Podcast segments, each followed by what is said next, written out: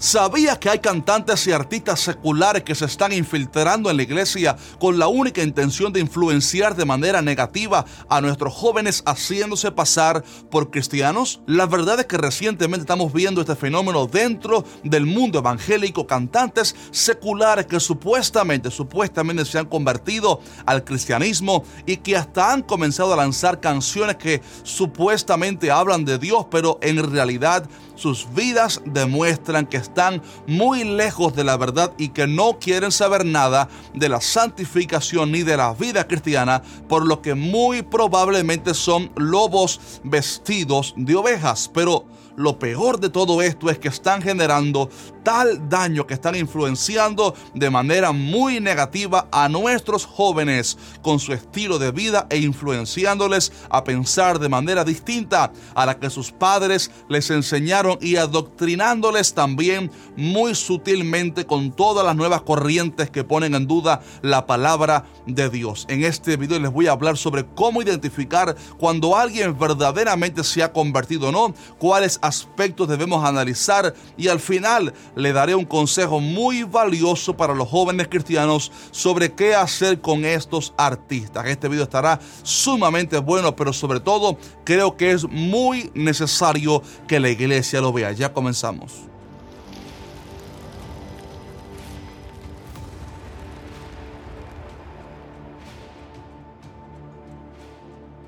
¿Qué tal? Dios te bendiga. Si es primera vez que miras alguno de mis videos, mi nombre es Javier Rodríguez y en este canal llamado ¿Qué dice la Biblia? respondemos a todas tus preguntas más difíciles sobre la palabra de Dios. Así que te aconsejo que te suscribas ahora mismo y que actives la campana de notificaciones para que no te pierdas ninguno de nuestros videos. Bien, como les decía en el principio de este video, hay varios cantantes seculares que aparentemente se han convertido al Evangelio y que se hacen llamar ahora cristianos y aunque esto no solo sucede con cantantes, sino en general también con personas que supuestamente se han convertido, hago énfasis principalmente en los artistas porque con su música y estilo de vida están mal influenciando a nuestros jóvenes cristianos y en algunas iglesias se ha permitido su música sencillamente porque ahora se hacen llamar creyentes. La intención de este video no es volvernos en jueces que juzguemos constantemente si tal persona es cristiana o no, o si todavía aquel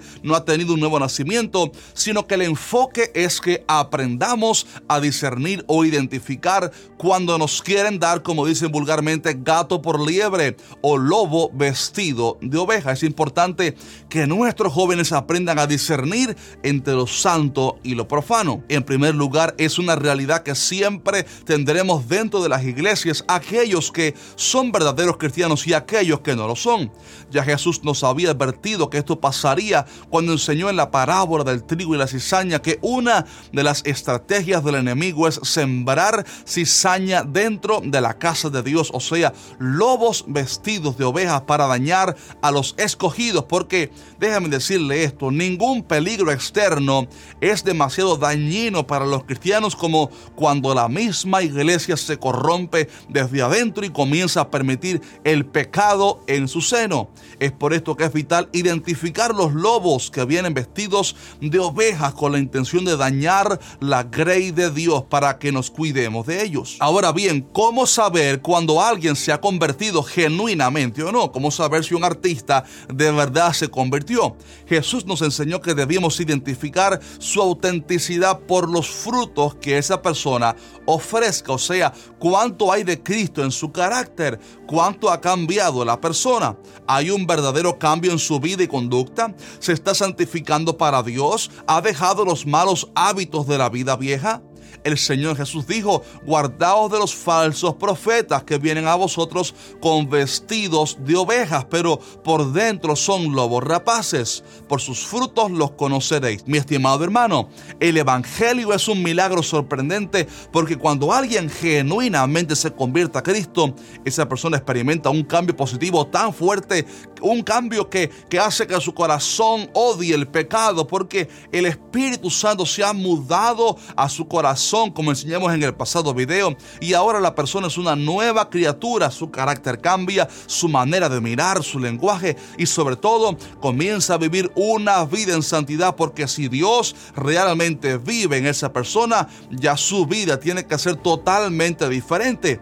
Y déjame decirle que mientras más la persona se acerca a Cristo y crece en su vida espiritual, más santificación habrá en él, nunca al revés. Yo soy consciente que siempre hay que darles tiempo a los nuevos convertidos para que el Espíritu Santo comience a llevarles a toda verdad, así como Jesús prometió, y que hay cosas que tiene que hacer Dios quien obra en ellos con el tiempo, como también es verdad que no podemos darle espiritualmente carne sólida a un recién convertido a un bebé espiritual porque podemos hacerle daño. Hay que ir poco a poco ayudándole en su crecimiento espiritual y dándole tiempo para que el Espíritu continúe esa obra de santificación. Todo eso es verdad. Pero también es cierto que hay casos donde usted se da cuenta que la persona no ha tenido ningún tipo de transformación. Dice que aceptó a Cristo, pero sigue en su estilo de vida pecaminoso y no quiere santificarse ni dejar las cosas del mundo atrás en esos casos, se me hace que realmente no ha nacido de nuevo porque no están dando fruto de un nuevo nacimiento ni tampoco una actitud que anhele una transformación. De hecho, ya que estamos hablando de esto, recientemente estaba analizando una entrevista realizada a una pareja de artistas seculares que supuestamente se convirtieron y que hasta han lanzado un par de canciones que hablan de Dios, pero mientras observaba la entrevista me horroricé cuando escuché que estas personas de cierta forma creen en la mitología y en las religiones orientales que creen en el positivismo y en la luz y en la energía positiva y demás. También escuché que de cierta forma dejaron entrever que practican y son parte de todo el lenguaje inclusivo patrocinado por la agenda pervertida que va en contra del diseño bíblico sobre el matrimonio y la familia. Y esto me hizo ver que realmente esta gente no tiene ni idea de lo que es el Evangelio. Y no solo eso, sino que cuando usted mira en televisión, esta gente los ve que continúan haciendo los mismos videos musicales, exhibiendo pecado, sensualidad, vanidad y bailes exóticos, lo cual obviamente indica que la persona realmente no ha nacido de nuevo, no ha habido ningún tipo de cambio ni transformación. Mi estimado hermano, cuando alguien nace de nuevo, se siente sucio de estar en ese mundo asqueroso de pecado. La persona se siente la persona tiene que sentirse mal con su vida pasada y tiene que haber un cambio radical que sí es progresivo, pero que también es visible desde el primer día que la persona acepta a Cristo. La carta de Santiago pregunta así, ¿acaso alguna fuente hecha por una misma abertura, agua dulce y agua amarga? Y responde, hermanos míos, ¿puede acaso la higuera producir aceitunas o la vid higos? Así también ninguna fuente puede dar agua salada y dulce mi amado hermano, cuando vemos a algún artista que dice haberse convertido y que hasta han hecho alguna canción acerca de Dios, pero que su vida demuestra que no ha habido cambio alguno, evidentemente ahí todavía no ha ocurrido un nuevo nacimiento. Puede que ya la persona haya escuchado el Evangelio, puede que haya simpatizado con el cristianismo, pero aún la persona no ha comprendido el Evangelio ni ha entendido que recibir a Cristo es rechazar a todo lo demás que me aparte de Él. Hoy en día lamentablemente se predica un evangelio muy liviano en el cual se invita a la gente a que sea cristiana, sí, pero que continúe en su vida pecaminosa, en sus fornicaciones y sus malas costumbres y todo para no herirles, cuando la verdad es que el que ha encontrado a Cristo ha hallado la perla de gran precio que le conduce a vender todo lo que tiene simbólicamente, obviamente, y comprar la verdad que es Cristo. La palabra dice, pero el fundamento de Dios está firme teniendo este sello. Conoce el Señor a los que son suyos y apártese de iniquidad todo aquel que invoca el nombre de Cristo. Jóvenes queridos, les quiero dar un consejo muy importante para terminar. No escuche la música de algún artista sencillamente porque se haga llamar cristiano. Estudie la letra de la canción, si exalta a Cristo o no. Estudie el contenido, el contenido visual del videoclip, si es espiritual y glorifica a Dios o si es sencillamente vanidad y bailes y cosas de este mundo. Pero sobre todo estudie la vida de la persona. Analice si está dando fruto de ser un verdadero creyente o no. Si la persona se ha santificado o si solo se hizo creyente para